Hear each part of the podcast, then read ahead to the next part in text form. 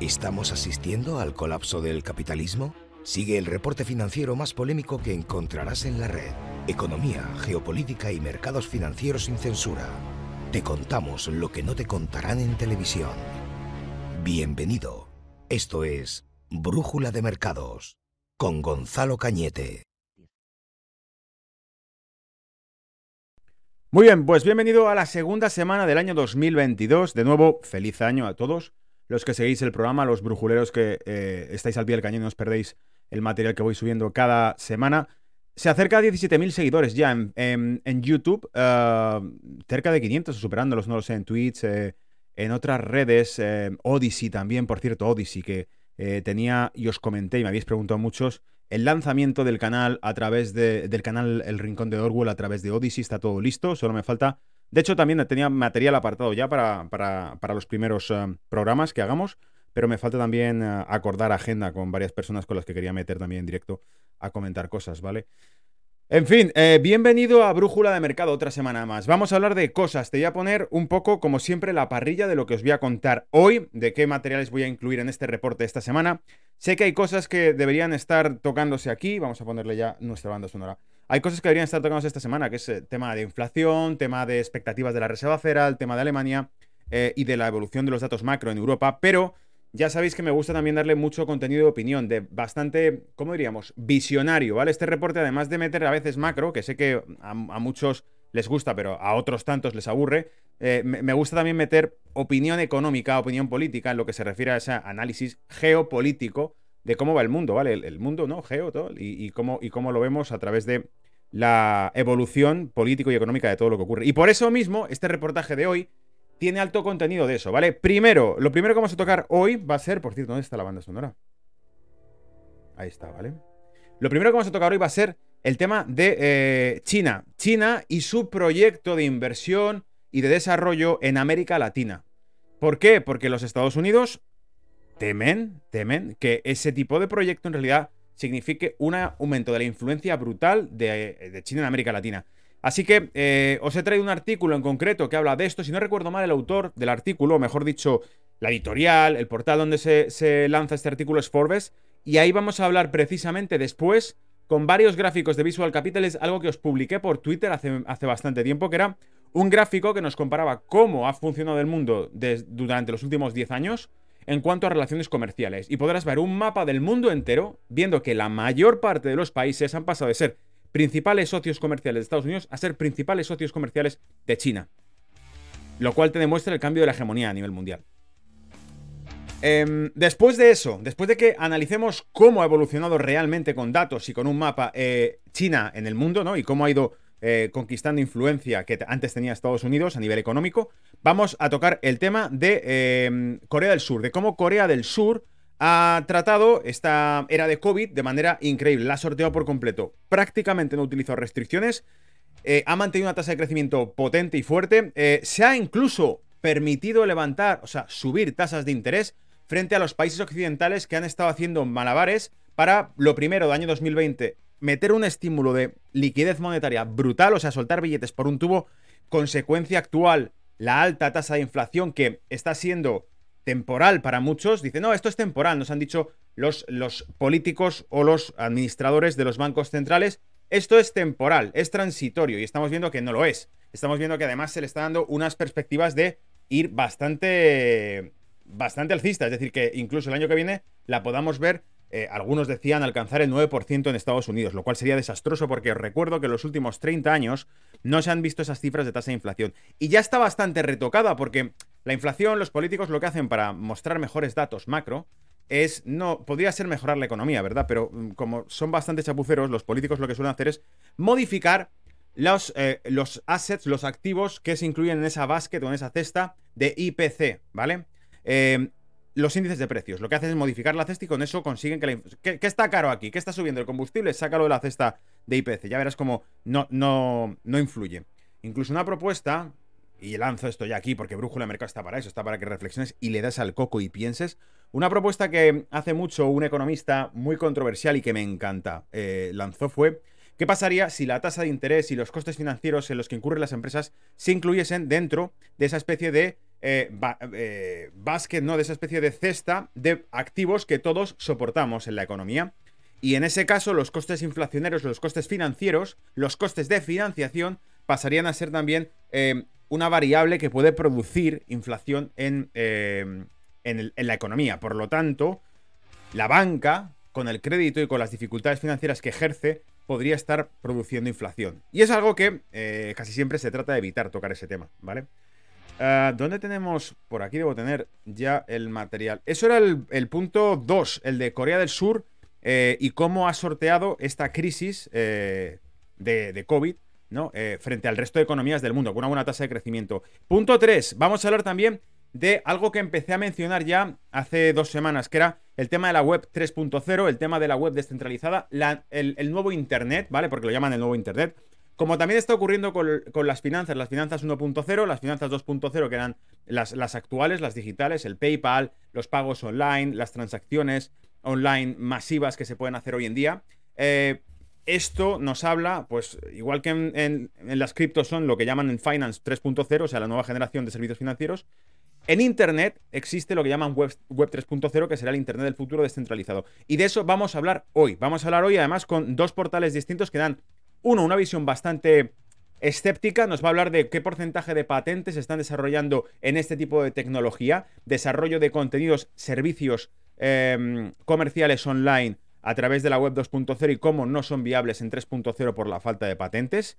Y por qué, vamos a sacar otro portal que va a explicar por qué sí son viables y por qué no hay otra. Es que es el futuro porque esa tecnología ya ha emergido y una vez que ha emergido y se han dado cuenta de las inmensas ventajas que tiene, los políticos, de nuevo, insisto, ya sé que Brújula de Mercado es bastante crítico con la clase política, pero es lo que hay, si no valen, no valen, ¿no? Los políticos nos dicen, no, las criptomonedas son un timo, son una burbuja, son un circo que lo único que van a hacer es perder dinero. Mientras tanto, despierta, abre los malditos ojos, mientras tanto, los, los institucionales, ya sea del sector público como el sector privado, las grandes manos están creando, invirtiendo en esa infraestructura ya, a día de hoy. Te dicen a ti que no la utilices porque es una estafa, pero la tecnología blockchain está siendo explotada por las administraciones públicas que la están estudiando a fondo y que la están em, implementando para poder utilizarla, em, yo qué sé, por ejemplo, en la emisión de documentación, de documentos, ¿no?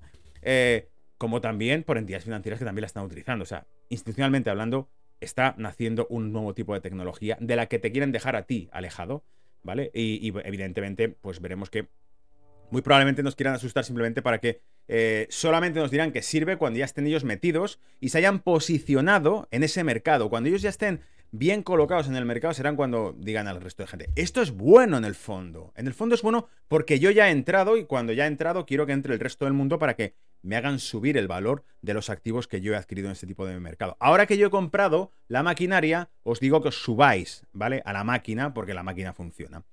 Punto número 4, os voy a hablar de las cuatro criptos que JP Morgan ha dicho que podrán matar al Ethereum por, por una serie de cuestiones que Ethereum no está terminando de implementar y que creen que eh, lamentablemente no podrán estar desarrolladas del todo en el año 2022. Y por eso habrá otra serie de redes, otra serie de protocolos que están tomando la delantera a ese proyecto. Y eh, es interesante ver cómo los analistas de JP Morgan, lo acabamos de decir, si, si nos está diciendo a nivel mm, político, institucional, no, esto, esto no es nada, las criptos son una estafa realmente, pero ellos ya están ahí metidos y tienen analistas trabajando en los proyectos, startups de cualquier tipo de proyecto blockchain que se esté desarrollando de este tipo de tecnología. O sea que no nos tomen por tontos, ¿vale? Y por último, por último, el postre, como siempre digo, por eso digo que igual he tenido mucho contenido para hoy. Por último, os voy a hablar de Kazajistán, de lo que ha pasado en Kazajistán, ¿vale? Y entre otras cosas, vamos a hablar de las declaraciones del presidente de Kazajistán diciendo que ha sido un golpe Estado interno, que además está orquestado y centralizado por alguien, eh, las declaraciones de Vladimir Putin, eh, señalando qué es lo que ha ocurrido, las declaraciones también del Daily Mail. Daily Mail británico ha hecho... Buah, es que vais a alucinar, porque dentro de lo que nos ha sacado va a meter a alguien en, esta, en este escenario, ¿vale? Eh, dentro de lo que ha sucedido, el Daily Mail nos va a hablar de que esto de algún modo está relacionado con eh, la familia del Joe, de, Joe, ¿vale? De Sleepy Joe, como lo llamaba Donald Trump. Y eh, de ahí va a empezar a hablar también del proceso que hubo, ya os acordáis, a finales del año pasado, donde el señor Trump dijo, me han quitado en medio haciendo trampas, etcétera, etcétera. Y no hablo más específicamente porque temo que si hablo más específicamente ciertas palabras en determinadas redes, puedan hacer que el contenido que hago luego le, lancen un, baneo o eh, lo bloqueen, ¿vale? Pues ya sabéis que estamos en Corea del Norte ahora y no se puede hablar de ciertas cosas porque no te deja el mundo libre hablar de ciertas cosas, ¿no? Pero eh, sí, aquí está el jefe, ¿vale?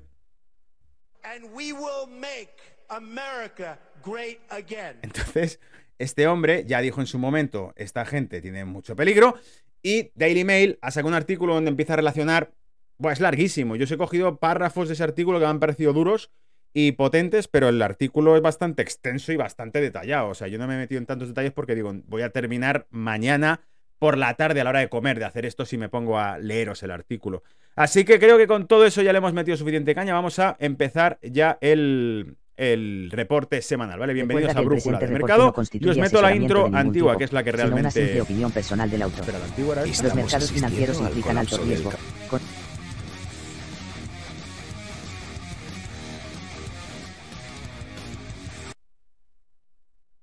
Vale, la verdad es que no sé cómo tirar eso si se ve bien o no. Bien, entonces vamos a darle. Eh, si no lo estás, por cierto, si no lo estás, si no lo estás, te invito a que te suscribas a Brújula de Mercado, a que lo compartáis. Muchos lo habéis compartido a través de Facebook también. Bueno, unos cuantos que me lo dijisteis en, redes y que luego lo vi compartido. Eh, y habéis hecho otro tanto a través de WhatsApp, o sea que os lo agradezco porque se nota luego a nivel de tráfico quién lo va compartiendo para que el contenido vaya adquiriendo. Sobre todo, em, hay redes en las que no monetiza absolutamente nada, pero lo que quiero es que adquiera audiencia para que merezca la pena cada vez más hacer este contenido y, y sepa que hay una audiencia detrás que lo va siguiendo. También está subiendo en Telegram la cantidad de suscriptores que había.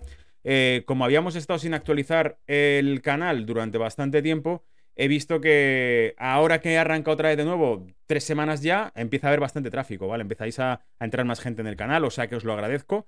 Y en el canal en realidad eh, fijaos, estos últimos días le he estado metiendo mucha caña a Twitter, pero eh, en el canal eh, le meto poco, porque claro, en Twitter me he metido unos fregados increíbles. Y digo, el canal lo voy, a, respetar, lo voy a dejar limpio para que publique noticias muy puntuales de tema económico, pero en el Twitter estoy dándole caña absolutamente a todo lo controvertido que se está moviendo. Y los que lo seguís ya sabéis a qué me estoy refiriendo, que es increíble. Entonces, vamos a empezar ya. Y eh, recuerda que al final del reporte voy a sacar gráficos en directo en la plataforma TradingView y vamos a empezar a analizar pues el euro dólar, el índice dólar, vamos a analizar también el mercado americano, el SP500, Nasdaq podemos echarle un vistazo, el mercado europeo, el DAX, el IBEX 35 eh, y vamos a irnos también a el oro, el petróleo y el Bitcoin, ¿vale? Con eso lo dejamos visto todo. Y luego, si alguno estáis en el chat y queréis sugerir algún mercado, le podemos echar un vistazo. Acuérdate que todo, absolutamente todo, queda grabado en los podcasts a través de iBox, de Google Podcast, Spotify y Apple Podcast, ¿vale? Y el correo de contacto, como siempre os digo, brújula. También está hecho en pin en el canal de Telegram, o sea que si estáis en Telegram podéis ver eh, siempre clavado, ¿no? En el top eh, el correo de contacto. Y también podéis escribir por, por, el canal de Telegram, ¿vale? Porque está abierto los comentarios, ¿ok?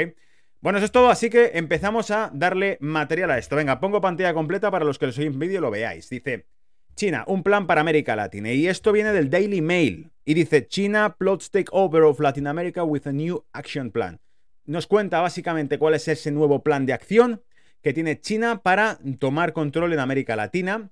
Y dice, Beijing se comprometió a suministrar a la región tecnología nuclear civil ayudar a desarrollar eh, programas espaciales pacíficos, a construir redes 5G del tipo que Washington advierte que se utilizarán para espiar a las personas y para inyectar energía barata, préstamos y financiamiento para elaborar planes de desarrollo. O sea, como veis, toca la rama tecnológica, toca la rama... Em, la rama tecnológica en cuanto a lo nuclear, la rama tecnológica en cuanto a lo 5G, y toca también la rama mm, de financiación pura y dura, o sea, de deuda, ¿vale? Deuda.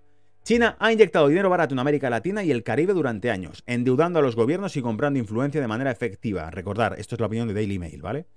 Ah, donde no ha podido presentar ni comprar prestar ni comprar ha utilizado ejércitos de trabajadores baratos para construir proyectos de infraestructura clave, lo que le otorga una influencia desmesurada.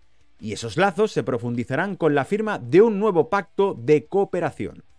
El nuevo acuerdo incluye amplias promesas para que los países de la región profundicen los lazos con Beijing en una gran variedad de sectores, incluido el comercio en el que China ya ha superado a Estados Unidos para convertirse en el mayor socio comercial de la región.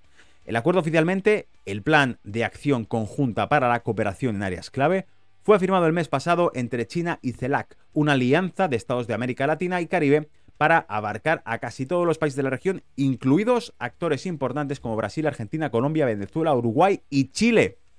Establece una amplia hoja de ruta para las relaciones entre China y los países de la región hasta 2024 y comprometiéndolos a profundizar en lazos entre gobiernos, bancos, empresas e instituciones educativas. Hablando claro y en plata, esto es algo que a Estados Unidos le eh, preocupa y le preocupa porque Estados Unidos ha sido siempre el que ha controlado las infraestructuras, ha controlado o ha tratado de controlar las infraestructuras de América Latina. Casi toda la influencia política extranjera que tenían los estados de América Latina venía casi siempre de financiación de Estados Unidos en temas eh, tecnológicos, armamentísticos y políticos, evidentemente, ¿no? Eh, quien no sepa de esto, pues bueno, puede ver un poco la historia de narcos y puede ver que los problemas de Colombia pasaban por problemas que tenían que discutirse en la Embajada de Estados Unidos, ¿vale? Entonces, eh, sigo. Algunos ciertamente harán que las mentes del Pentágono se detengan a pensar, evidentemente, ¿no?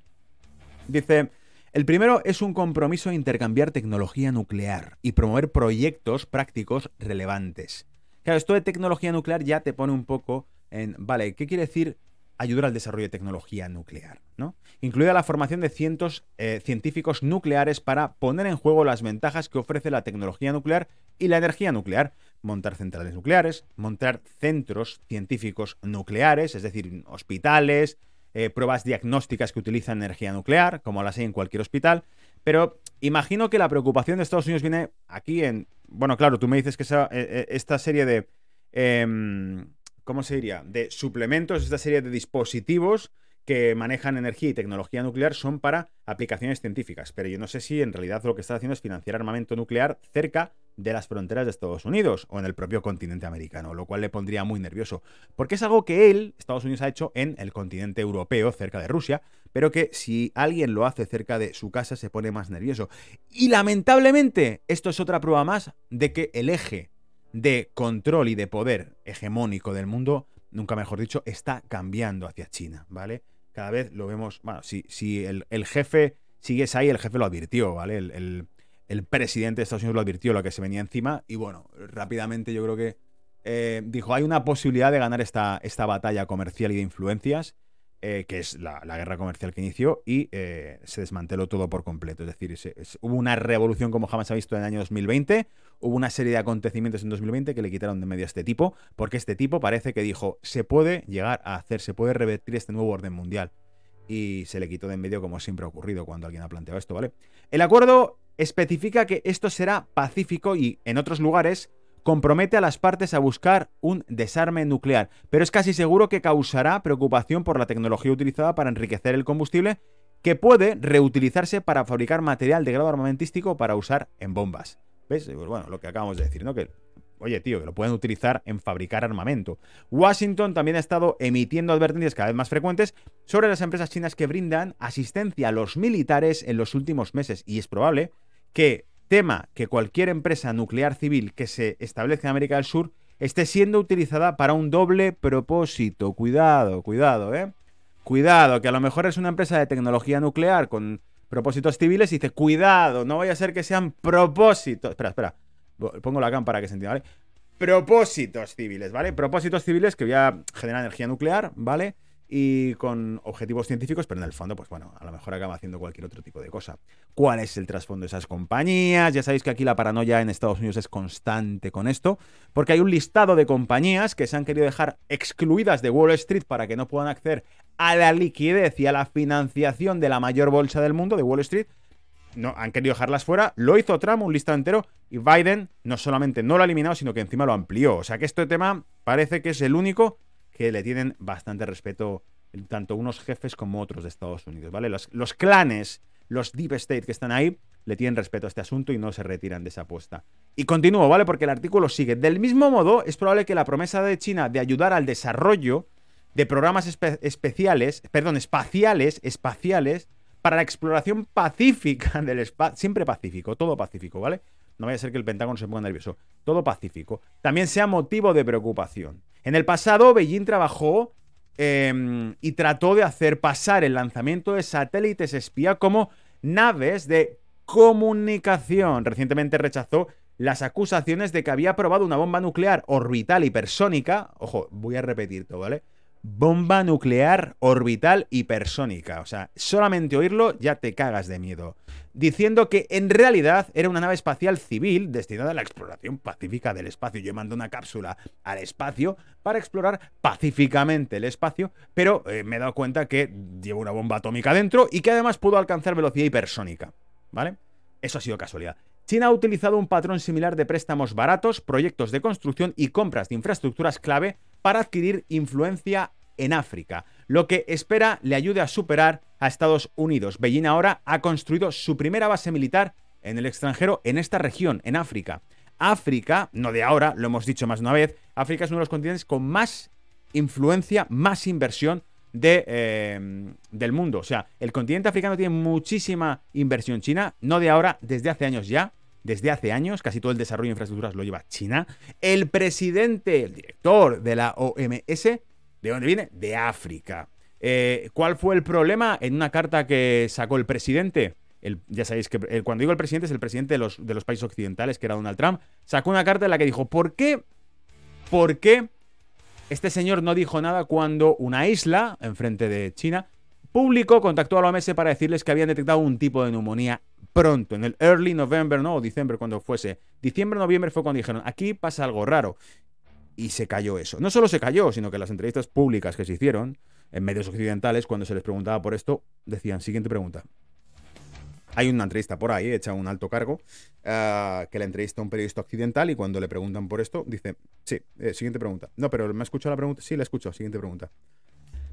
En fin, dice, China ha inyectado al menos 7.000 millones en inversiones en el Caribe desde el 2005. 7.000 millones. Hay billetes, pero vamos, para comprar todo. Según muestran los registros, aunque se cree que la cifra real, al tener en cuenta los acuerdos de préstamo blandos y la inversión privada, asciende a decenas de miles de millones. Los proyectos destacados han incluido un estadio de cricket en Granada, un casino y centro turístico en Bahamas y la adquisición del puerto más grande de Jamaica. Jamaica, amigos, Jamaica, el puerto que controlaban los ingleses para el contrabando. Eh, Jamaica, el puerto que ni siquiera los españoles teníamos controlado y que, Cartagena de Indias era la primera parada que luchó contra, contra el tráfico marítimo de Inglaterra, de la corona británica en el Caribe. O sea, te, quiero decir con todo esto, incluso eso, incluso algo que cientos de años ha permanecido en manos de contrabandistas, bucaneros, corsarios y, la corona británica, ahora también está en manos de China, ¿vale? Otras promesas parecen ser una, una, continuación de los proyectos de infraestructura que ya están en marcha en la región, muchos de los cuales están construyendo aparte de la iniciativa de un billón de dólares de China, la franja y la ruta, el Road Belt Initiative en inglés, RBI, ¿vale? Estos incluyen la profundización de los lazos en el comercio y los mercados financieros, incluida la inversión y el préstamo para planes de desarrollo elaborados y ayudar a transición hacia la energía verde mediante la construcción de nuevas plantas de energía. Y esto, de nuevo, que suena súper bonito, ¿vale? Nos hace, falta nos hace falta meter a la niña diabólica, meter audios de la niña diabólica por ahí, porque de momento solo tengo los de Trump, mira.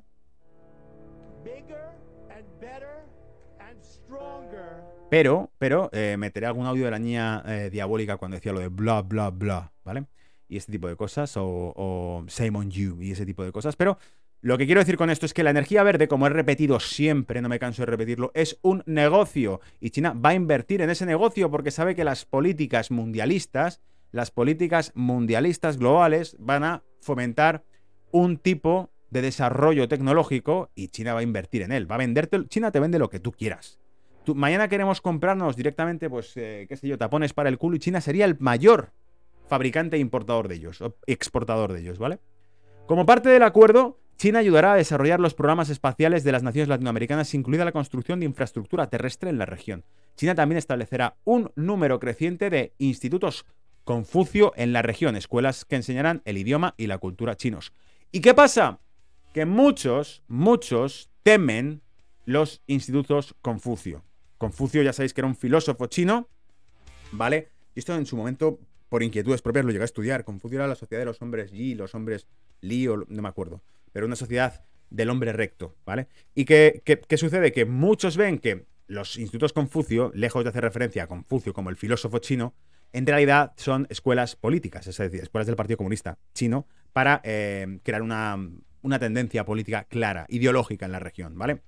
Así que bueno, eso era un poco la película de cómo se está tomando el control. Vamos con ejemplos claros de Visual Capitalist que os he traído, os he recopilado y dicho. Esto no solo son palabras, sino que es una realidad que está ocurriendo, que estamos viendo cómo va evolucionando. Y eh, vamos a poner unas cuantas pantallas para que observes gráficamente cómo va cambiando la película. A la izquierda tenemos un gráfico, mapa mundial del año 2000, donde se ve eh, quién domina como principal socio comercial los países.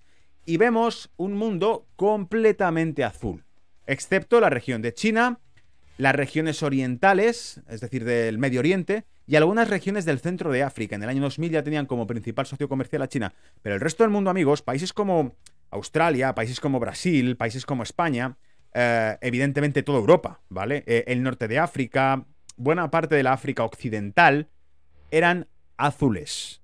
Azules. Quiere decir, bueno, países como Japón, que es prácticamente un territorio, una delegación norteamericana desde la Segunda Guerra Mundial, eran azules. Y hoy, hoy, a día de hoy, son rojos. Es decir, tienen como principal socio comercial a China. Los que menos, los más tibios, lo tienen, digamos que con una ligera mayor influencia comercial de China que de Estados Unidos. Y son países como Brasil, como la India, como Japón, que jamás habrías pensado que acabarían bajo influencia china, tienen ahora una ligera, un, ligero mayor consumo de producto chino que de producto o de acuerdo eh, americano a nivel de inversión, a nivel de comercio. En este caso estamos hablando del trade, ¿vale? Del trade, del comercio que se va haciendo. ¿Quién domina el global trade, el comercio mundial?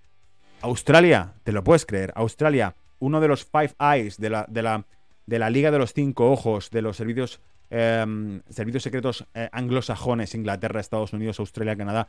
Esa liga, ¿vale? Australia a día de hoy tiene como principal socio comercial a China. Alucina, Nueva Zelanda igual, ¿eh? Japón, España, por supuesto. Eh, Francia todavía tiene más influencia norteamericana que, China. Pero Alemania no. Alemania tiene más influencia china. Mm, Grecia, o sea, perdón, Grecia y Italia lo tenemos ahí distorsionado, pero Italia, por ejemplo, hace dos años firmó ese acuerdo que fue criticado por la Unión Europea y también por el Departamento de Justicia de Estados Unidos, que fue un, acuerdo de libre comercio con China. O sea, esto, esto no para, ¿eh? Esto no para. Y os traigo más, mirad. ¿Quién liderará la economía global. Opinión. Vale, básicamente Visual Capitalist trae una encuesta en la que, según países, te dicen quiénes creen que eh, está más cerca de liderar la economía mundial en el futuro. Entonces, which one of the following do you think is the world's leading economic power? ¿Cuál es el poder que lidera la economía mundial? Nos vamos a dar cuenta que hay países como Rusia que te dicen indudablemente eh, que Estados Unidos, un 35% de la población en Rusia piensa, encuestada claro, piensa que Estados, perdón, Estados Unidos, China liderará la economía mundial. También lo creen en Suecia, también lo creen el 41% de los alemanes, el 58% de los australianos, el 48% de los españoles, el 47% de los franceses, el 46% de los británicos, 42% de los canadienses. Los holandeses también lo creen. Sin embargo, algunos todavía el núcleo terco que creen eh, indiscutiblemente que el líder será Estados Unidos en el futuro, seguirá liderando eh, la economía mundial. Amigos, Corea del Sur, por la cuenta que les trae, claro, el 66% dicen, como no sea Estados Unidos, eh, acabamos bajo influencia china, pero ya, o sea, Corea del Norte se acaba haciendo fuerte. Porque la historia de Corea es Corea del Norte, que tenía el apoyo de China, y Corea del Sur, que, era, que fue ocupada por Estados Unidos y que recibió pues, la influencia norteamericana. Entonces ahora son China y Estados Unidos se miden en el territorio coreano desde hace décadas. Japón, 62% cree que Estados Unidos lidera la economía mundial porque Japón necesita que Estados Unidos lidere la economía mundial. Japón, durante la época imperialista, eh, invadió territorio chino y desde entonces, probablemente, históricamente, se la tenga jurada el imperialismo chino de decir, bueno, Japón se la vamos a devolver. Así que Japón es el núcleo terco que está ahí eh, como contención de la influencia china. Y no olvidéis, lo hemos repetido más una vez, porque esto se nos pasa, ¿vale? Pero países como Japón o países como Brasil tienen posiciones muy fuertes en la economía mundial. Japón es la cuarta economía más grande del mundo. Y Brasil es, tiene más peso que Canadá a nivel de... En, América, en América, en el continente, el PIB de, de Brasil supera al de Canadá, ¿vale? Pues Brasil también cree, un 44%, que el mundo lo liderará la economía estadounidense. La India también lo cree porque la India ideológicamente no le gusta nada a China porque es básicamente el principal competidor que tiene. La India es un proyecto muy parecido al chino, pero bajo un régimen político diferente. Y con una visión más capitalista y con mayor influencia americana, ¿vale? Aunque la India es bastante independiente. Pero, eh, pero ahí está, o sea, aquí tenemos la opinión del resto. Y de hecho, lo que tenéis aquí es Big European Economies. Economies believe that economic supremacy has shifted to China. ¿Ves? Las mayores economías de Europa creen que eh, la supremacía económica ha virado hacia China. Eh, en la región asiática, pues tenemos ahí los que creen que, eh, que sigue siendo el líder Estados Unidos, incluido Vietnam. Alucina, ¿eh? Claro, Vietnam es un competidor nato de China. Recordad que cuando empezó la guerra comercial se decía que lo que no se produjese en China se podría producir en Vietnam. Lo dijo Trump bien claro, cambiaremos nuestras rutas de comercio, dejaremos de comprarle a, China y empezaremos a comprarle a otras alternativas. Si es que no llegamos a un acuerdo con China. ¿Se puede hacer? Sí se puede hacer para evitar las restricciones comerciales que Trump puso en vigor, se podía comprar, por ejemplo, a Vietnam para no comprar a China, ¿vale? Entonces, normal que este tipo de países estén de acuerdo en esto. Bien, sigo y ya voy cambiando de tercio. Vamos a hablar de... Uf, he puesto Corea del Norte, evidentemente era Corea. He puesto Corea del Norte, ¿vale? Evidentemente era Corea del Sur lo que íbamos a hablar ahora, de cómo South Korea holds Economic 101 Class for COVID Era. Eh, Corea del Sur ha hecho lo que ha llamado un evento, la clase económica 101, la, la iniciática de, eh, de, la era COVID, ¿vale? De cómo han solucionado esto. ¿Y por qué? Por una cuestión que os voy a leer ahora. Dice, la cuarta economía más grande de Asia le está mostrando al mundo desarrollado cómo se hace. Seúl terminó 2021 no solo con un superávit comercial anual consecutivo, sino también con un récord de ingresos de exportación en volúmenes comerciales altos de todos los tiempos. O sea, jodido, ¿qué venden? Microchips, circuitos. ¿Y qué pasa? Que están súper caros, ¿vale? Encaja con el pronóstico de crecimiento del 4% del Instituto de Desarrollo de Corea para este año. Lo mismo ocurre con la Organización para la Cooperación y el Desarrollo Económicos, que le había dado a la nación del presidente Moon Jae-in el beneficio de la duda. Y sabiamente, dice, de hecho, Corea tiene un historial de 25 años de confundir a los escépticos. Después de la crisis asiática del año 97, Corea protagonizó el regreso más impresionante en la región 2008 y 2013. Seúl evitó la peor caída que Wall Street y, em, y la rabieta actual de la Reserva Federal. Es decir, ha sabido esquivar todas y cada una de las últimas crisis financieras que hemos visto, desde los finales de los años 90, que también golpeó a la economía occidental y mucho, porque fue en el año 98 cuando hubo problemas de liquidez por el impago de, de bonos de Rusia en el modelo de correlación del long term capital management, por la caída del crudo. O sea, una serie de cosas que produjeron turbulencias en, Wall Street. Corea del Sur supo evitarlas. Ahora, Corea está desarrollando. Eh, está demostrando que solo al abordar la pandemia de manera competente y ágil puede prosperar una economía entre las 12 principales. Corea del Sur, si no me equivoco, fue uno de los países, no sé si fue Corea del Sur, uh, Singapur, ¿cuál fue el que dijo que trataría, pero hace ya meses, trataría el tema COVID ya como una cuestión de, eh, de enfermedad estacional y de como si fuese una gripe más. Notificación, aislamiento, tratamiento y punto, ¿vale? Corea entró en la era COVID en una base más firme que la mayoría de las principales economías. El gobierno de Moon no tuvo que abrir su billetera tan agresivamente como Japón o como Estados Unidos. Tampoco el Banco de, eh, Central de Corea nunca redujo la tasa de interés a cero o se metió en la madriguera del conejo de la expansión cuantitativa. Es decir, nunca aplicaron una política de dinero fácil, de empezar a regalar billetes, a, dar estímulos eh, para poder salir de la crisis a porrazos, ¿vale? A palazos directamente.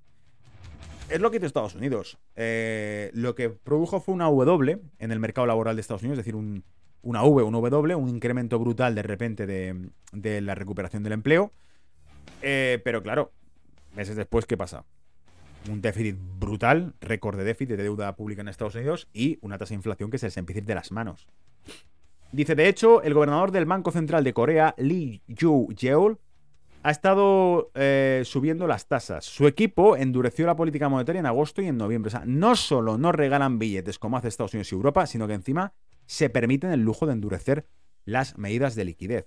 ¿Qué pasa? Que tú cuando las endureces lo que dejas es em, mayor margen para maniobrar y para aplicar una política más de estímulo.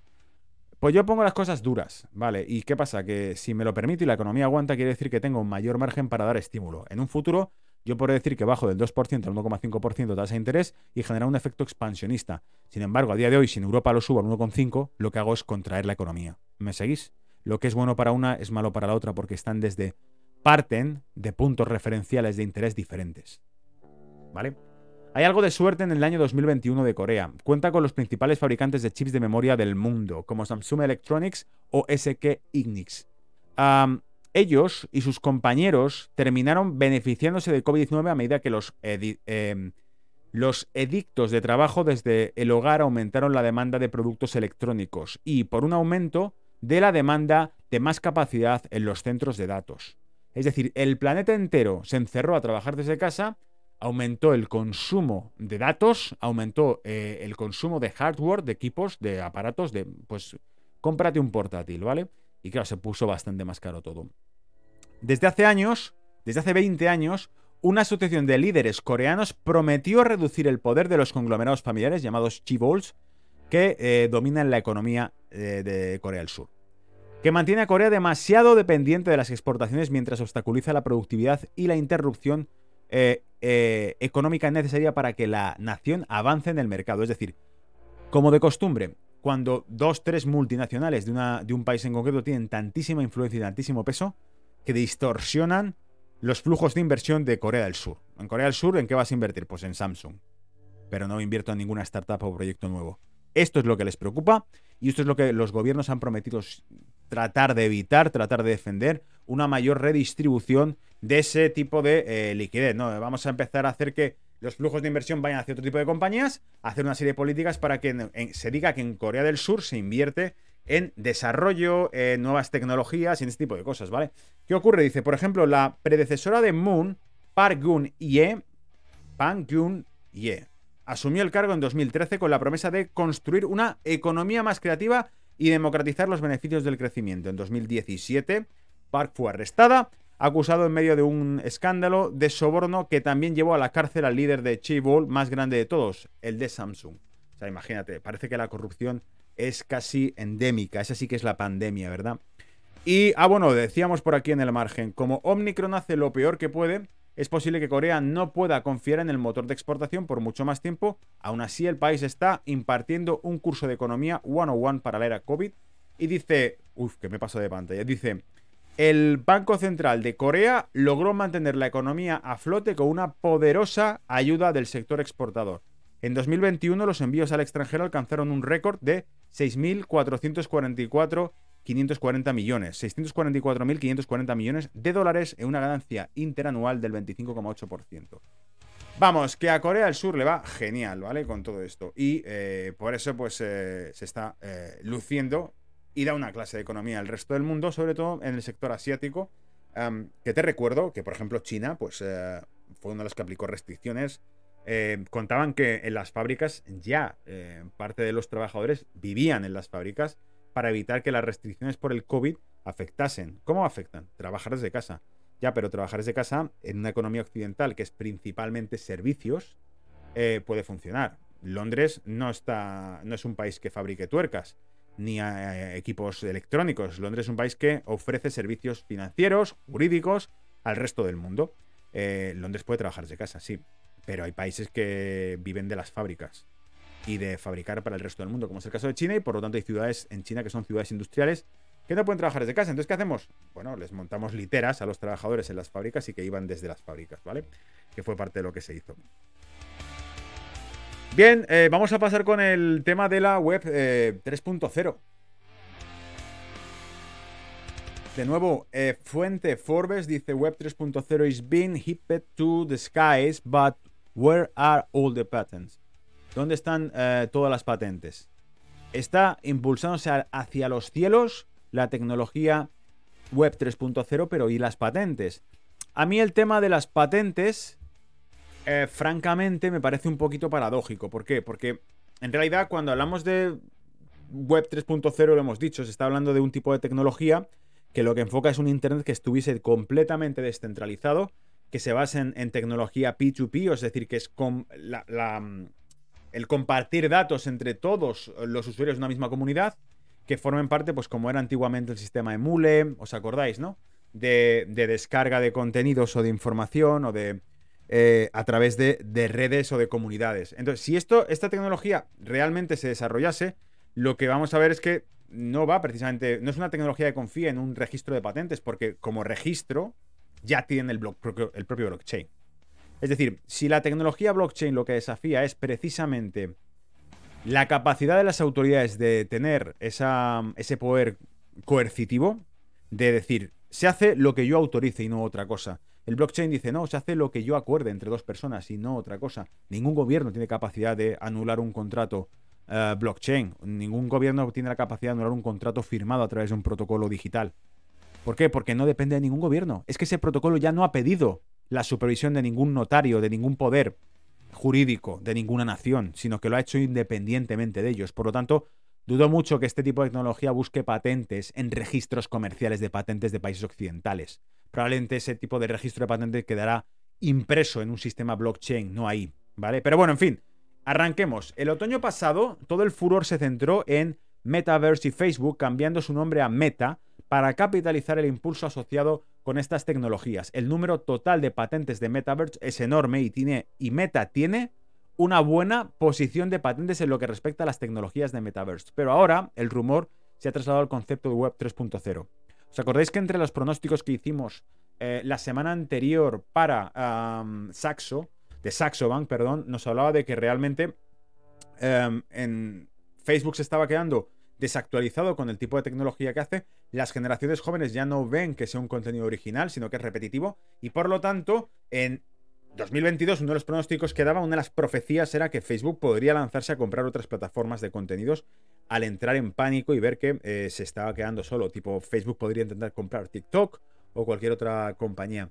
En este caso, eh, lo decía como recordatorio, dice, los críticos de los grandes monopolios de Internet centralizados, como Meta y Google, afirman que la Web 3.0 nos librará del control que estas empresas tienen sobre nuestro uso de la World Wide Web. Nos librará del control de estas empresas. Es decir, la idea de un Internet 3.0, de una Web 3.0, es que está descentralizada. Ningún monopolio, ningún lobby informático, informativo, digital, va a poder influir en esto. Ted Cruz, el, eh, el, congresista por Texas, ¿vale? El, el, congressman por Texas, en una de las comisiones que se hizo para interrogar, ¿vale? A los principales CEOs de las principales tecnológicas de Estados Unidos, Ted Cruz le preguntó a este tipo, al CEO de Twitter, al ex CEO de Twitter, le dijo, ¿cuál es la línea editorial política o ideológica de Twitter? Y dijo, no hay línea política o editorial. Eh, Twitter es una red en la que cada uno eh, pone su contenido. Y entonces él dijo, entonces, ¿por qué están filtrando políticamente determinadas posturas ideológicas en Twitter? ¿Por qué discriminan? ¿Este es conservador? No, bloqueado. ¿Este es pro lo que yo diga? Sí, venga, eh, ponle visitas, ¿vale? Filtran el contenido que se genera. No lo eliges tú, lo elige una línea ideológica lo que hace es que los usuarios solamente vean una determinada forma de pensar. Es decir, em, qué ofendido me siento porque no quién ha dicho eso. Y eso te aparece como trading topic. Y cuando algo interesante surge como trading topic que rompe con una narrativa oficialista del Estado, eh, lo que hacen es bloquear y borrar ese trading topic. Esto ha ocurrido ya, lo he comentado en el año 2020 con ciertos, ciertos asuntos que no voy a repetir ahora. Pero en cuanto salieron datos oficiales de organismos oficiales diciendo ciertas cosas, se convirtió en trading topic y esto los, eliminaron, ¿vale? Lo cual quiere decir que no vives en Estados Unidos, no vives en eh, la Europa occidental democrática, sino que vives en la nueva Corea del Norte, ¿vale? Es más bonita, tiene más luces, más colores. Eh, puedes llevar un iPhone en el bolsillo y salir y ver el internet que quieras, pero todo lo que estás viendo es auténtica basura prefiltrada y ellos eligen lo que puedes saber y lo que no, ¿vale?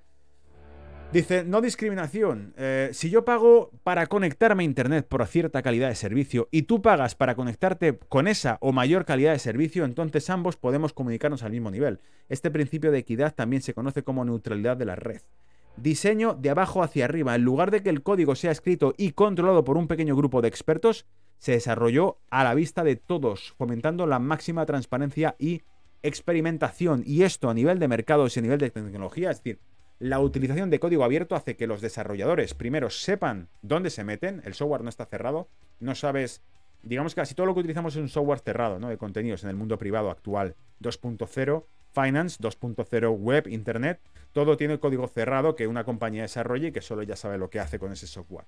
Tú no sabes qué manejo, qué gestión de datos hace Facebook de tu información privada, de tu reconocimiento facial, de tus fotos, de tu familia, de tus hijos, de tu primo, de tu cuñado o de tu mujer. No sabes qué tipo de filtro está haciendo esa información, de qué lugares visitas, que no. ¿La puede vender comercialmente? Probablemente sí. ¿Puede tener algún tipo de influencia política? Probablemente sí. Pero depende de ellos, chicos. Es que es, su software, es su red y tú te has metido ahí. El pánico entra en esta gente cuando dicen, hostias, a ver si van a salir realmente proyectos que acaben arrebatando el privilegio que hoy tenemos controlando la información y la opinión de millones y millones de personas. Y por ahí parece que va la historia. Normal que luego te digan, no, esto es una utopía, no va a ocurrir. ¿Por qué? Porque dicen que nadie piense que va a ocurrir. Porque si tú crees que va a ocurrir, acaba ocurriendo. Si tú crees que un proyecto como este tiene futuro, somos nosotros los que decidimos qué es lo que tiene futuro o no. Nuestro... Es que la gente realmente no se da cuenta de la mayor parte de la gente. Yo sé que muchos de los que seguís esto le dais al coco y por eso os gusta el contenido que traigo. Pero la mayor gente de la gente, la mayor parte de la gente no es consciente de que solamente funciona lo que tú aceptas. Es decir, si te dicen que mañana no se puede entrar en un local si no enseñas tu código de barras o el número de la bestia, solamente funciona si tú lo aceptas. Si el 80% de nosotros dijésemos, te va a enseñar un código de barras para tomarse un café, quien yo te diga. Pero a mí déjate de tonterías. No, no, que esto sí, que esto es la. Vale, pues entonces ya me voy a dar una vuelta, me tomo un café en otro lado, venga, hasta luego. El dueño dice, joder, o me voy a la quiebra, o dejo entrar a todo el mundo, pero no puedo seguir con esto. Ahora, si tenemos auténtico ganado que lo que va a hacer es ir con un código de barras en la frente, es que lo ha dicho el gobierno. Entonces, amigos, cualquier cosa que nos quieran meter la van a poner. Si mañana te dicen hay que salvar el planeta, eh, me tienes que dar el 50% de tus ingresos y de tu patrimonio, tu casa, la mitad de tu coche, la mitad de tu perro, es mío ahora, ¿vale? Es propiedad mía para salvar el planeta porque eres un egoísta y se está hundiendo el mundo entero en CO2, ¿vale? Tú también exhalas CO2, ¿no? Pero bueno, no, se está muriendo el, planeta entero por el CO2 que tú emites desde tu piel y para salvarlo vamos a invertir en proyectos y me hace falta tu patrimonio. Eso quiere decir que tú trabajas para mí, el 50% de tus ingresos van a venir en forma de impuestos para mí. Y estos mismos que les da igual todo lo que nos digan, pues venga, para adelante, ¿vale? También eso. Pues como ese sea el patrón, lo vamos a tener bastante complicado, ¿vale? Entonces, eh, lo que quiero decir con todo esto es que esto es igual si nos convence de que proyectos como este no son viables, es que saben de sobra que son viables si nosotros creemos en ellos. ¿Quiénes mueven los flujos de inversión? ¿Quiénes consumen? Nosotros. Ser Team incluso ha ido tan lejos como para desarrollar una plataforma de descentralización web llamada Solid, Social Linked Data. Su sitio web afirma que Solid es una especificación que permite a las personas almacenar sus datos de forma segura en almacenes de datos descentralizados llamados pods. Los pods son como servidores web personales seguros para datos.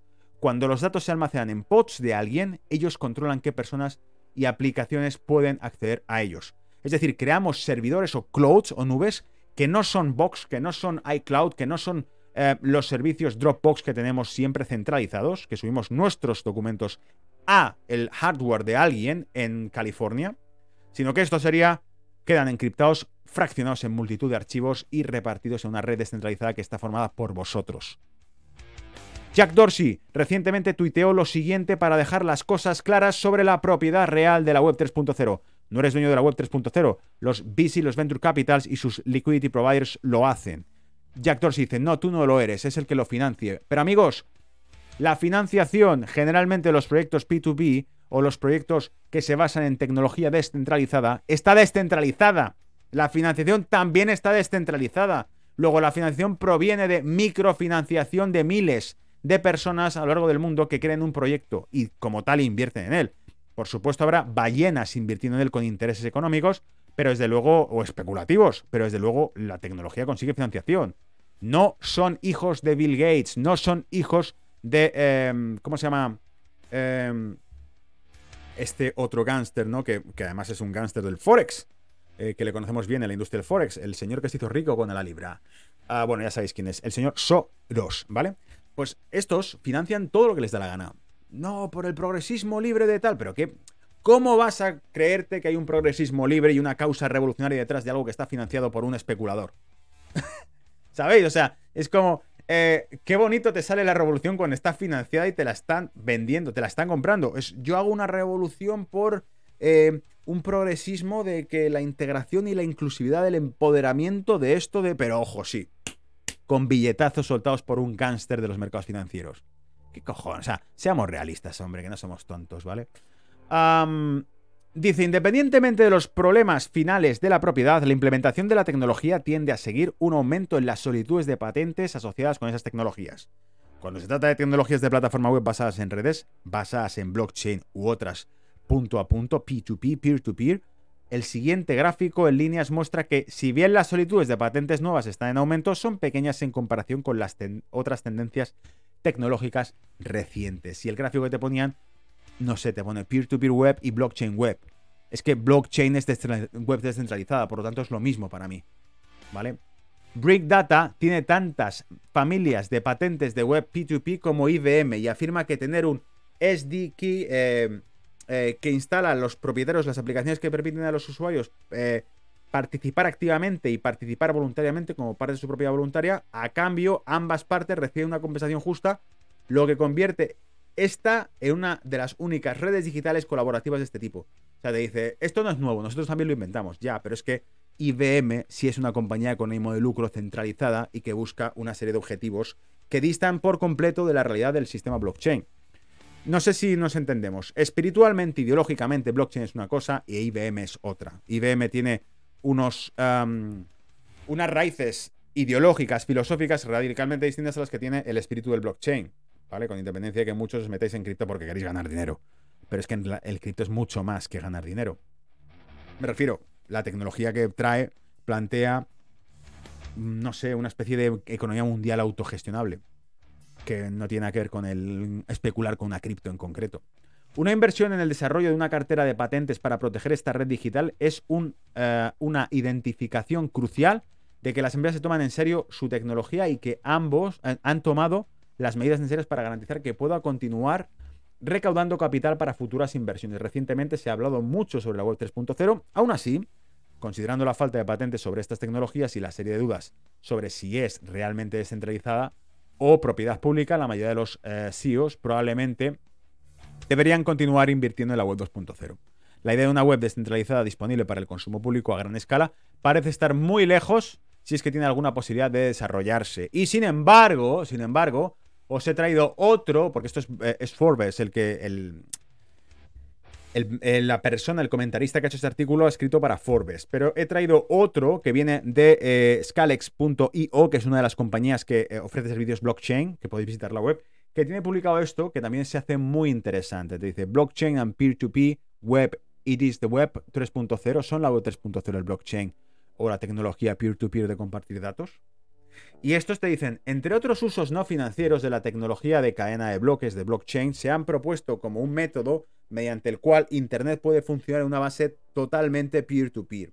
Resulta que lo que se puede hacer por la moneda también se puede hacer para los cimientos estructurales de la web. Al menos esta es la idea detrás de las aplicaciones de IPFS, Interplanetary File System. Es decir, ahí lo tienes. Compartimentar y compartir en una red pública todos los datos bajo una encriptación, que es básicamente eh, la tecnología o la base de la idea del blockchain, ¿vale? Entonces te dice, IPFS tiene como objetivo descentralizar completamente Internet al ofrecer una alternativa basada en el Ethereum al protocolo de transición de hipertexto HTTP. Es la capa de aplicación a través de la cual se comparten los datos en la red mundial y ha estado en vigor desde la década de los 70, siendo tan fundamental para las comunicaciones globales modernas, si incluso una fracción de los sitios web y las aplicaciones usarán IPFS, sería un cambio considerable. Web, blockchain, web transparente. Es decir, HTTP, el método que tienen de acceso a datos a nivel mundial, es el líder único desde los 70. Si esto, este tipo de tecnología de IPFS, de data colectiva entrase en vigor, sería el puto Internet real de la gente del futuro, ¿vale? Sin censura, sin tonterías, sin... Tú no puedes saber esto porque, joder, si es que lo hemos visto, en, cuando una población en su mayoría opinaba una cosa, es que los medios de comunicación y las redes sociales estaban hablando de lo contrario. Oye, que aquí nadie traga con esto. No, bueno, pero todo el mundo, joder, lo hemos visto. Hay, de vez en cuando se ven pequeñas trazas de que todo lo que estás viendo es absolutamente manipulado y mentira. ¿Cuál es? que ves una declaración de un político en cuestión que ha ganado las elecciones y ves 5.000 dislikes y 300 likes. Y dices, pero ¿cómo cojones va a haber ganado las elecciones si la mayor parte de la gente que le ve no le traga? Pues sí, pero además con récord de votos. Vale, ya sabéis de qué hablo. IPFS es una de las pocas herramientas que imaginan las aplicaciones P2P basadas en blockchain como el futuro de la web. Hay varias zonas por las que muchos ven a P2P como una alternativa preferible a nuestro modelo actual que se basa en el intermediario centralizado. Algunos enmarcan esto en términos éticos e idealistas. ¿Por qué? Porque saben que Facebook ve toda tu información, Facebook sabe de todo sobre ti, Google sabe todo sobre ti, Siri sabe todo sobre ti y Alexa sabe todo sobre ti. Si no lo creéis, miraros el speech que dio eh, Boris Johnson, ¿vale? Bojo, en Naciones Unidas, cuando dijo, uh, you can hide your secrets uh, from your wife, from Google o from Alexa. Eh, no, no, dice, you can hide your secrets to your wife, uh, but you cannot lie to Google o to Alexa. Le podrás ocultar lo que quieras a tu esposa, pero tú no le puedes mentir a Google o Alexa, porque saben quién eres, porque saben lo que miras, porque saben lo que quieres, porque saben dónde estás. Porque es una cuestión de geolocalización, ¿vale? También pueden ir a combatir los delitos en línea, con más como las infracciones de seguridad, el intercambio de contenido no ético, por lo que la centralización ciertamente no es una cuestión moral clara. Para muchos, sin embargo, la descentralización web se considera un principio democrático de gestión de datos. Ojo, pueden ayudar a combatir delitos en línea, por lo que la centralización sinceramente no es una cuestión moral clara. Es decir, que cuando está un código cerrado, no sabe realmente qué se está cruzando bajo ese código, excepto el que lo ha fabricado. ¿Eso querría decir entonces que los pedófilos tienen como cómplices a las grandes compañías tecnológicas en cuyos redes están moviendo ellos? Uf, qué pregunta más ácida, ¿vale? Evidentemente yo jamás lanzaría esa pregunta, ¿no? Claro que no. La dejo que vosotros la penséis, ¿vale? Y cada uno mm, le dé lo que el sentido común te diga, ¿qué quieres que te cuente? En una nota práctica, muchos programadores notan que los protocolos P2P son más éticos en términos de tiempo y dinero. Estos se deben a la siembra digital facilitada por los P2P, donde un archivo se extrae de varias fuentes en lugar de una sola, que es la forma en que funciona la transmisión de archivos a través de HTTP. No te conectas a un servidor, te conectas a una red de múltiples usuarios. El resumen más claro de todo esto, por cierto, ¿vale? Por cierto, es Odyssey. Odyssey, los vídeos que yo tengo en Odyssey en el canal de Brújula de Mercados, que podéis ir a Brújula de Mercados en Odyssey, vais a encontrar el canal ahí. Esos vídeos em, cargan más despacio que en YouTube. ¿Por qué? Porque los estáis viendo eh, del orden de 20 veces menos que los de YouTube. Es decir, si en YouTube un vídeo alcanza 2.000 visitas, en Odyssey tiene a lo mejor 80 o 100 visitas. Cuanta más gente lo ve, más gente está compartiendo los datos que tiene ese vídeo y hace que cuando lo vemos se vea más rápido. Em, cuanto menos gente lo ve, más tarda en cargar el vídeo. Porque Odyssey es una red peer-to-peer. Es una red en la que no estamos subiendo el vídeo a un servidor, sino que se sube eh, colectivamente esa red de todos los usuarios de, de, de Odyssey, ¿vale? IPFS destaca la eficacia como un beneficio de un software para que esto, eh, pero esto es anterior a cualquier aplicación de blockchain. Por ejemplo, si la siembra digital es la forma en la que funciona el software para compartir música en Napster, cuando se lanzó en el año 99, se acudió Napster, Napster, Napster que era una especie de Spotify, pero que de libre contenido, donde podías entrar y escuchar cosas. El cierre posterior de Napster fue el resultado de la intervención en nombre de aquellos que sufrieron piratería. Napster se le puso como que robaba contenido musical de artistas, etcétera, ¿vale? En realidad el problema de Napster era que no tenía un filtro, por decirlo así, de propiedad digital de lo que se subía, cosa que blockchain sí ha resuelto. El protocolo peer-to-peer de blockchain se puede construir para que el contenido no pueda ser accesible sin el consentimiento del propietario. Tú lo autorizas a cambio de algo. No es de libre acceso. Yo lo uso una red descentralizada y todo el mundo entra, no.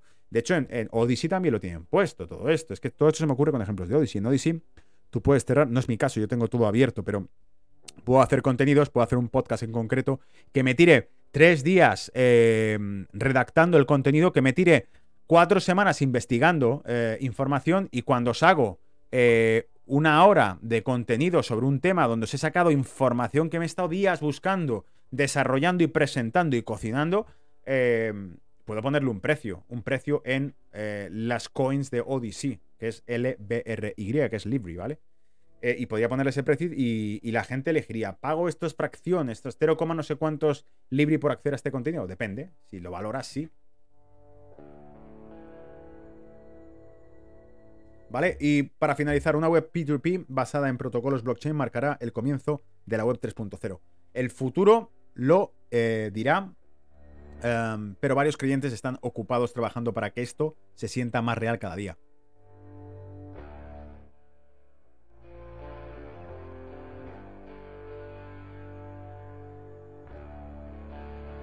Sigamos. Bueno, aquí tenéis la web del proyecto IPFS. No tengo ni idea, no, estoy invirtiendo en este proyecto, no he hecho nada en este proyecto, no te creas tampoco.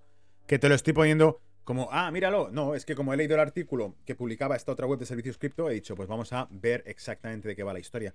Y he abierto, ahí tenéis la web y te pone a peer-to-peer Hypermedia Protocol, designed to preserve and grow humanity knowledge by making the web upgradable, um, resilient and more open. O sea, básicamente un proyecto que está hecho para eh, un protocolo, el diseño de un protocolo informático que está hecho para compartir datos y conocimientos y preservarlos porque no pueden ser borrados. A día de hoy tenéis pues eh, lo que era archive.org, ¿no? Que era donde se, se subían a un servidor una especie de backup de contenidos peculiares que podíamos encontrar. Y ese tipo de contenido eh, quedaba salvado. Es decir, si luego resulta que borraban un artículo, borraban un vídeo, Archive.org lo guardaba. Pero incluso a día de hoy, como me comentó mi amigo A, eh, a día de hoy dice que también de ahí están borrando contenido. Vale, y me voy a meter con lo de las alternativas que ha presentado el equipo de JP Morgan eh, para el Ethereum.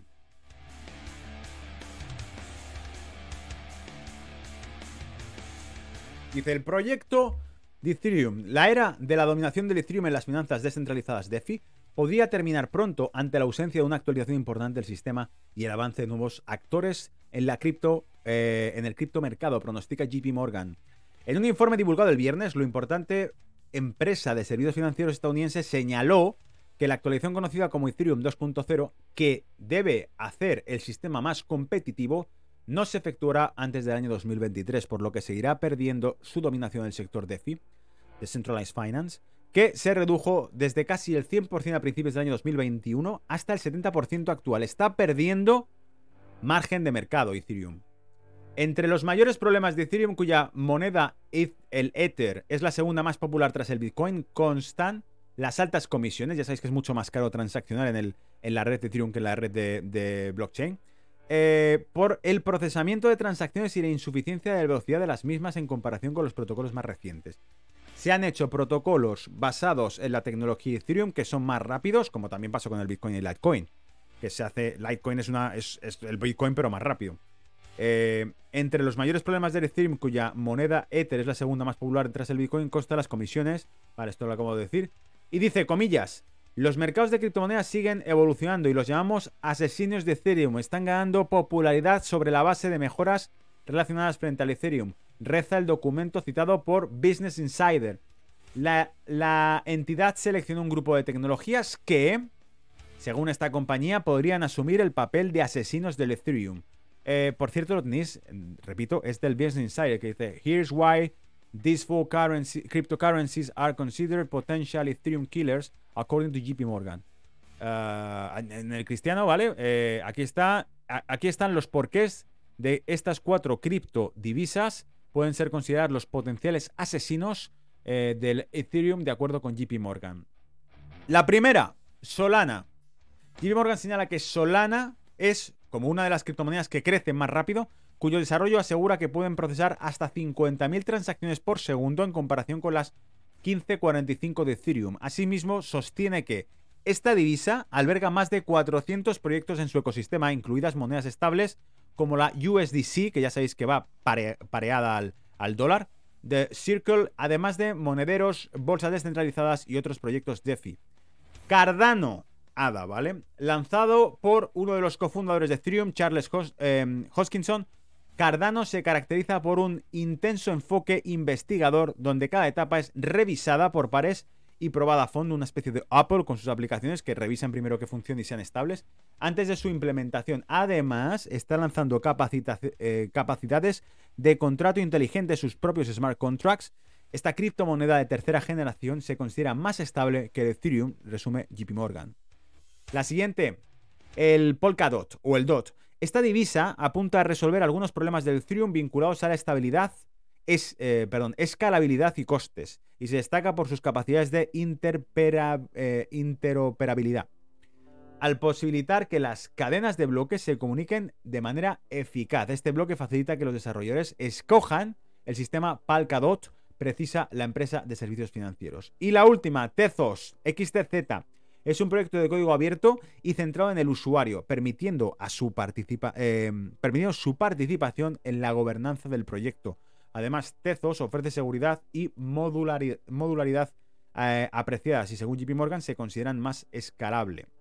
Eh, escalable en el sentido de que como Tezos permite la mayor participación de los que invierten en la cripto, supuestamente estaría más liberalizado, más descentralizado. Fijaos cómo en realidad el futuro de los proyectos blockchain suele ir vinculado también a que no tengan mucha influencia en una persona en concreto. Depende de quién. Si es un puto genio, puede que el proyecto vaya genial. Pero el problema está en que generalmente un puto genio, y más si lo es, y el proyecto, más si va bien el proyecto, en algún momento puede aparecer un gigante y comprarlo y suspenderlo o cerrarlo o privatizarlo o cambiarlo por completo. Entonces tenemos mayor seguridad cuanto más diversificada está el, la línea de negocio, que es como en las compañías, cuantos más accionistas hay, más seguro estamos que no van a hacer la compañía en cualquier momento. ¿Vale?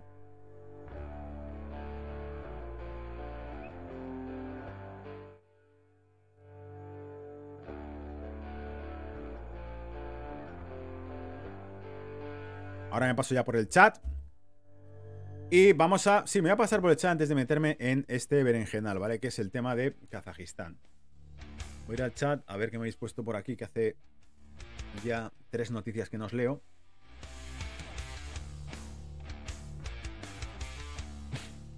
Zeus me decía por aquí, Odyssey sigue siendo el Google. Yo lo llamo el Google Progre.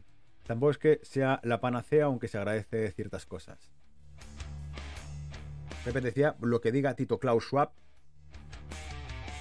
Y por aquí en eh, Gateta eh, decía por fin pillo el directo desde Tarragona, ¿vale?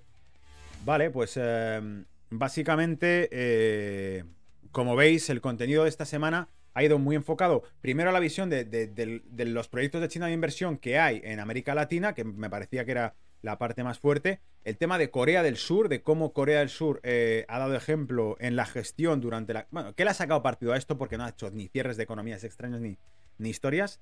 Y, ya tiene no tiene los problemas actuales, que son los problemas monetarios que está presentando Estados Unidos y Europa y los problemas fiscales que tiene Estados Unidos y Europa. Muy gordos, ¿vale? Sigo y os voy contando más cosas. Vale, vamos a con el tema de Kazajistán, que está también muy interesante lo que ha pasado ahí y que hay que verlo a fondo. ¿Dónde estás? Aquí. Entro en, el tema, ¿vale? Además os traigo las noticias comentadas, como no podía ser de otra forma, eh, a través de RT y Daily Mail, ¿vale? RT dice, el presidente de Kazajistán denuncia un intento de golpe de Estado y que todas las hostilidades fueron, ahora os digo de qué, va a decir que fueron em, coordinadas desde un centro. Dice, el presidente de Kazajistán, Kasim Jomark em, Tokayev, anunció este lunes que su país se enfrentó a un intento de golpe de Estado y que todas las hostilidades fueron coordinadas desde un centro. De acuerdo al mandatario, los preparativos para los disturbios que se registraron en Kazajistán a lo largo de los dos últimos días se van a cabo durante un tiempo prolongado y la ola de protestas violentas se lanzó como una sola orden.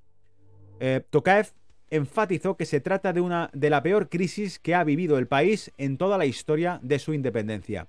Comillas, durante varios días de enero, Kazajistán ha experimentado una crisis a gran escala. Se ha convertido en la más grave en los 30 años de historia desde la independencia. Comunicó, agregó eh, que las demás políticas fueron escuchadas y cumplidas. Básicamente, los, reclamos de mejores condiciones eh, y demás. Todo esto viene por el incremento del precio de la energía, eh, pero allí en Kazajistán parece que lo toman en serio, ¿vale? en España te la suben, pero nadie va a prenderle fuego al Parlamento. Eh, pero en Kazajistán es como, no, aquí sí. Comillas. Bajo el manto de protestas espontáneas se desarrolló una ola de disturbios masivos, como bajo una sola orden se manifestaron radicales religiosos, criminales, bandidos y pequeños alborotadores. Estamos hablando de un intento de golpe, aseguró durante una reunión virtual con el Consejo de Seguridad Colectiva de la Organización del Tratado de Seguridad Colectiva, OTSC, la OTAN rusa, la OTAN rusa, ¿vale? La NATO rusa, celebrada para tratar la crisis de Kazajistán. Los protestas de Kazajistán desembocaron en violencia, enfrentamientos con la policía y saqueos. El mandatario ha reiterado que el país operan eh, bandidos y terroristas que han sido eh, preparados en el extranjero y ha recalcado que con delincuentes y asesinos no se negocia, ¿vale? ¿Recordáis en el año 2020 cuando el BLM hacía protestas y por el bien, la libertad y por la igualdad, y acababan asaltando locales de gente que también podría estar dentro del BLM, o sea, gente de color y le reventaban el local. Todavía me acuerdo que vi unos, también se dedicaron a censurar eso, pero uno de los vídeos acaba mm, cuatro putos locos que le daban con un, con un tablón de madera en la cabeza a una señora mayor que porque salía a decir que no le rompiesen la tienda Pero bueno, en fin, era Google, eh, no sé cuántas compañías más donaron fondos a este tipo de movimientos, ¿vale? Cuando Trump era presidente, luego ya parece que lo tiene más o menos contenido. Lo que empezó justo después del Año Nuevo como manifestaciones contra el aumento de los precios de gas licuado del petróleo pronto adquirió un cariz político, con exigencias para apartar del poder a todos los corruptos y mejorar el nivel de vida de la población. Las protestas masivas estallaron inicialmente en la ciudad de Hanauzen, provincia de Magistau, pero pronto se propagaron a Actau, capital de la misma provincia, así como la ciudad eh, capitalina de Nursultán, la urbe más grande del país Almaty, Actobe, no, Actobe, perdón, capital de la provincia eh, homónima, eh, y Taldikorgan, capital de la provincia Almaty. Madre mía, esto parece un ejercicio. Entre otras urbes y localidades, ¿vale? Y dice también que em, Karim Mashimov, el ex jefe del Comité de Seguridad de Kazajistán, atento porque esto se empieza a poner muy interesante aquí, ¿vale? Atentos, ¿eh? De, eh, el Consejo de Seguridad Nacional, KNB, fue arrestado a principios de esta semana junto con otros sospechosos no identificados como parte de la investigación por alta traición, dijo la agencia de seguridad el sábado. Pero voy a poner una música apropiada para este tipo de noticias, que así la estreno, ¿vale? Esto va a gustar, vale, ya ver.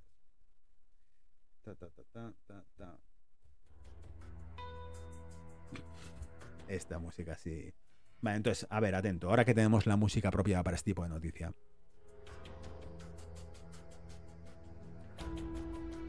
El político veterano Masimov se había desempeñado como jefe de la KNB, te repito, Seguridad Nacional de Kazajistán, desde el año 2016 casi hasta su detención fue despedido por el presidente Kashim Hormat Tokoyev el 5 de enero. En medio de un estallido de violencia en la ciudad más grande de Kazajistán, Almaty, donde los alborotadores asaltaron y saquearon edificios gubernamentales y los incendiaron. El viernes Tokayev afirmó que, que el orden constitucional había sido principalmente restaurado en todas las regiones. Anteriormente, un ex asesor del primer presidente de Kazajistán, Nursalt eh, dijo que la crisis había sido provocada por varios funcionarios de alto rango, incluidos agentes de seguridad, a quienes acusó de traicionar a la nación. El asistente er Ermukamet Ertisbayev, quien también se desempeñó como ministro de Cultura, describió los disturbios violentos como un intento de golpe y una insurrección armada que habría sido imposible sin que hubiera habido traición por parte de altos funcionarios del gobierno y de las fuerzas del orden. Sin embargo, no nombró a ningún individuo en particular. El propio Masimov era un aliado cercano de eh, Nazarbayev que desempeñó como primer ministro de la nación dos veces de 2007 a 2012 y como, eh, perdón, entre 2014 y 2016 dirigió la oficina presidencial de 2012 a 2014. Mientras tanto, el KNB, el Consejo de Seguridad Nacional de Kazajistán, ha desestimado los informes sobre el arresto del primer eh, adjunto de Masimov, el teniente general Samad Abish. La agencia calificó tales informes como una provocación. Abish es sobrino de Nazarbayev. No termina, ¿eh? No termina aquí la historia. Porque Putin dice, el presidente de Rusia, Vladimir Putin, declaró este lunes durante una reunión virtual con el Consejo de Seguridad Colectiva de la Organización de Tratados de Seguridad Colectiva, la OTSC, la, repito, la NATO, la OTAN eh, rusa, que el ataque de Kazajistán fue un acto de agresión al que era necesario reaccionar sin demora. Ya sabéis que hubo fuerzas rusas que se desplazaron para allá. Entendemos que la amenaza que ha sufrido para la condición de estado de Kazajistán no se debe a acciones de protesta espontáneas por los precios del combustible, sino al hecho de que fuerzas destructivas internas y externas y externas se aprovecharon de la situación, señor el mandatario ruso. Su ataque a Kazajistán fue esencialmente un acto de agresión. Era necesario reaccionar a todo eh, sin demora, aseveró. ¿Qué pasa? Que lo que nos está contando aquí, eh, en este caso RT News, que es un medio de comunicación ruso, se te va a quedar corto, se te va a quedar corto con lo que ha publicado el, el medio británico. Que el medio británico ha publicado, pues yo que sé, es como si fuese prensa rosa, ¿no? Ah, chismorreos, pero, eh, pero en temas de geopolítica que vas a alucinar cuando te los ponga. Vais a alucinar cuando os lo ponga, ya verás.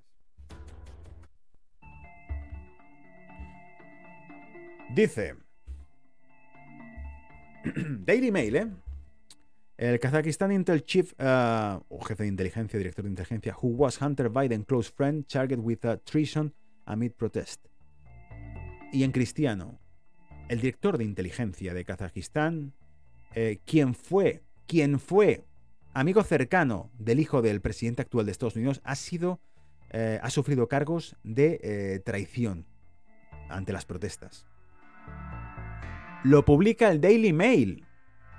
El ex jefe de inteligencia de Kazajistán, Karim Mashimov, a quien Hunter Biden describió como un amigo cercano, entre comillas, amigo cercano a close friend, fue arrestado la semana pasada y acusado de alta traición, ya que las violentas manifestaciones antigubernamentales se saldaron con más de 160 muertos y casi 8.000 heridos. Masimov fue arrestado el jueves, eh, anunció su propia agencia durante el fin de semana, hacia el final de una semana de sangrientas protestas provocadas por un aumento casi nocturno de los precios del combustible. El miércoles fue despedido de su cargo frente al Comité de Seguridad Nacional de Kazajistán por el presidente Kashim Jomark Tokayev. Anteriormente se desempeñó como primer ministro del país en 2007, 2012 y nuevamente en 2014-2016. O sea, el tipo conocía muy bien la administración de este país, conocía muy bien las esferas del Estado, pues entonces era la persona perfecta, ¿verdad? Si querías hacer una revolución, una, una revuelta o un golpe de Estado, dices, hostia, pues vamos a coger al que mejor sepa cómo funciona el Estado. Pero esto me recuerda un poco al golpe de Estado de Turquía de 2015, ¿os acordáis? Que cuando todo finalizó, cuando todo, el, el golpe de Estado fue eh, sofocado, se tuvo rodeado por los militares la base de la OTAN. Y uno de los altos mandos del ejército turco mmm, desapareció y apareció en Estados Unidos. Por lo que Erdogan, más de una vez, sugirió que ese golpe pudo venir por parte de Estados Unidos. ¿Vale? ¿Y por qué? Por geopolítica, amigos. Lo contábamos también aquí en Brújula de Mercados, el conflicto sirio. Donde Erdogan dijo que se estaba, estaban perdiendo la paciencia con sus socios americanos en el territorio sirio. Porque los americanos apoyaron a los kurdos. Y Erdogan tenía un problema con los, los kurdos. Y si encima les das armas y los eh, financias desde Estados Unidos en la frontera siria, eh, claro, Turquía decía, oye, ni se te ocurra cruzar esa línea roja, porque esta gente va a entrar aquí también con esas armas, va a decir que esto es territorio eh, eh, kazajo, ¿vale? Hostia, sí, aparece por aquí además el tema. Venga, voy a seguir leyendo detalles, porque esto es de espías, esto es historia de espías. El miércoles fue despedido de su cargo, ¿vale? Dice, una foto descubierta en octubre de 2020 parece mostrar a Joe Biden reuniéndose con Mashimov y Kenes Rakisev, el supuesto socio comercial de su hijo Hunter Biden en Kazajistán. Según los informes, Hunter y Mashimov se hicieron amigos cuando el hijo del entonces vicepresidente formó parte del directorio de la compañía energética ucraniana Buris Raya Ma, ¿vale? Pues sigo el nombre entero, seguro que también alguna red que otra lo tiene fichado. Buris Raya Ma, ¿vale? Y Mashimov estaba en su segundo periodo como primer ministro kazajo. La pareja se reunió en Kazajistán en algún momento del año 2014 para discutir un posible acuerdo de energía según revelan los correos electrónicos obtenidos de la supuesta computadora, el laptop del infierno, como lo han llamado, a cortos del libro, el The Laptop from the Hell, eh, del señor Hunter eh, Vai Raya Den, ¿vale? Hunter supuestamente se saltó eh, su detalle del servicio secreto para la reunión privada. Eh, otro correo electrónico de un ex asistente de John Kerry, acordaros del Partido Demócrata también, muestra que Hunter, y de la administración de Obama, Hunter fue eh, invitado a un desayuno privado, entre comillas, desayuno privado con eh, Mashimov en 2015 por el banquero kazajo Mark Holtman. Comillas, el primer ministro Mashimov estará encantado si se une a nosotros para un pequeño desayuno en una mesa en Willard Hotel Home Suite de 8 a.m. a 9 a.m. decía el correo electrónico de Holtman. El Comité de Seguridad Nacional de Mashimov dirigió hasta el día anterior su arresto es la Agencia de Inteligencia Nacional de Kazajistán que reemplazó a la KGB de la era soviética después del colapso de la URSS.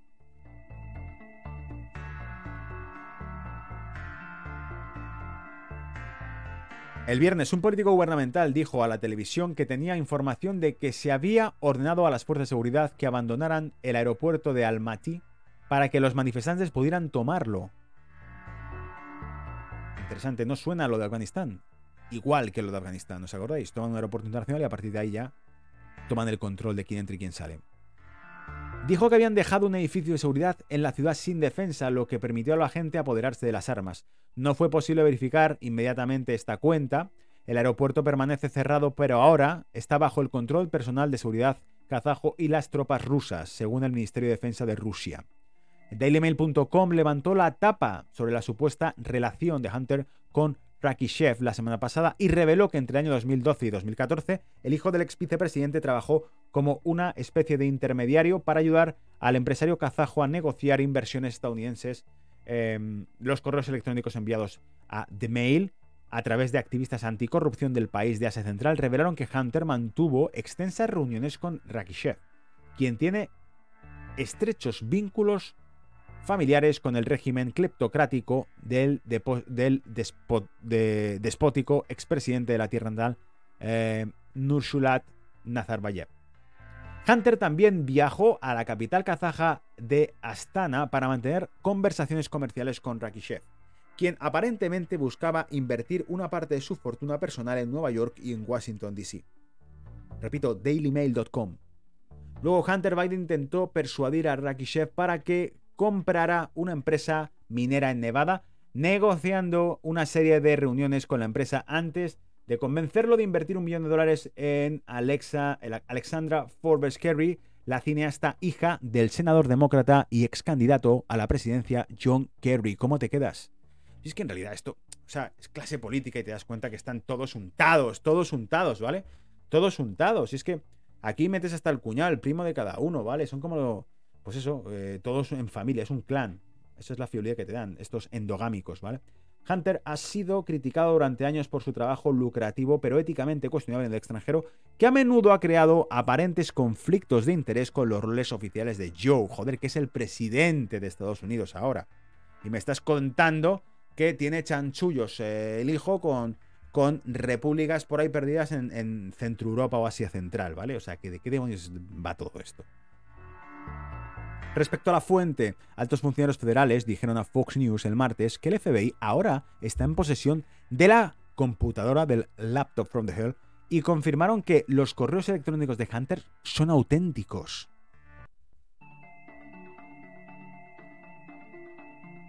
Dice, otros correos electrónicos supuestamente enviados por Hunter lo mostraban aprovechando la oficina de su padre para aumentar su salario en la Junta de Burisma. Vale, ya hemos dicho el nombre completo de la compañía. Espero que no salte ninguna luz roja en las redes. Vale, y que luego no me pongan ninguna notificación. Tu contenido ha violado la... El FBI se ha negado a confirmar si está examinando o no el laptop eh, de Hunter y su contenido. Se produce horas después de que el expresidente Trump exigiera que la fiscal, el fiscal eh, general Bill Barr eh, actuara rápido y nombrara un abogado especial para investigar a su rival eh, antes del día de las ele... Ya sabes lo que sigue. ¿Por qué? Porque este artículo del Daily Mail, ojo, eh, es que es largo, no os lo he puesto todo. ¿Por qué no se está hablando de que se produce horas antes de que el fiscal eh, general Bill Barr, que ya no es fiscal general, ya no lo es, pero este artículo está haciendo una cronología de lo que pasó entonces cuando este escándalo surgió. Os recuerdo que fue el New York Post el que publicó los primeros temas que fue Giuliani, el abogado Trump, el que empezó a hablar de esto. Lo tenemos todo, y si lo tenemos nosotros, lo tiene también China. Giuliani dijo eso, dijo, si nosotros hemos accedido a esta información, China ya accede así a esta información. Y si tiene esa información China, puede coaccionar al presidente de los Estados Unidos para decirle, bueno, firma esto, o se filtrará un escándalo en los medios de comunicación occidentales de cosas muy feas. Dijeron, está comprometido Trump aún tiene que especificar qué crimen cree que ha cometido Biden, pero eso no le ha impedido ir tan lejos como para sugerir a los votantes que Biden debe estar en la cárcel. Su demanda parece eh, chocar con una política del Departamento de Justicia de no tomar medidas que interfieran en las elecciones. Una promesa, un, un problema que se desarrolló en 2016 tanto en la investigación por correo electrónico de Hillary Clinton como en la entonces desconocida investigación sobre eh, Rusia lo que llamaron Russian Gate, que luego terminó con que no había nada. Tenemos que conseguir que el fiscal general actúe. Tiene que actuar. y tiene que actuar rápido, tiene que nombrar a alguien, dijo Trump cuando se le preguntó sobre el nombramiento de su abogado especial en Fox and Friends. Hasta aquí te ha llegado el reporte de Brújula Mercado esta semana, ¿vale? He metido mucho contenido, lo sé, ha sido largo, pero ahora es cuando voy a hacer el break habitual, así que los que estáis ahí, eh, manteneros al pie del cañón, ¿vale? Para seguirlo. El break habitual para que ahora, después de un break de 2, 3, 5 minutos, arranquemos con los gráficos y peguemos un repaso a mercado que serán 10-15 minutos, que hagamos un vídeo rápido para ver los mercados, para ver los contenidos de los mercados y poca cosa más. Y a partir de ahí os dejo a vuestro libre albedrío para que paséis una buena semana y para que tengáis suerte en la bolsa. Y bueno, ya sabéis, mientras tanto, los que no lo estéis y que habéis llegado hasta aquí, hasta el final, suscribíos al canal, ¿vale? Para que así te vayan llegando notificaciones, lo puedas compartir con otros y vaya aumentando por una vez ya, por fin, el tráfico, el contenido. Porque yo creo que, en realidad, las cosas que suelo contar no deben gustar mucho a la plataforma en cuestión, a la madre de todas, porque suscriptores tengo, pero luego realmente a nivel de tráfico no va incrementando mucho y pienso que es porque no te llega notificación o porque a lo mejor em, ciertos temas prefiere no ponerlos en el top de salida de las playlists de vídeos en YouTube, porque son temas que cada vez están más filtrados, ¿vale? En fin, eso es todo. Nos vemos ahora con el contenido de gráficos, ¿vale?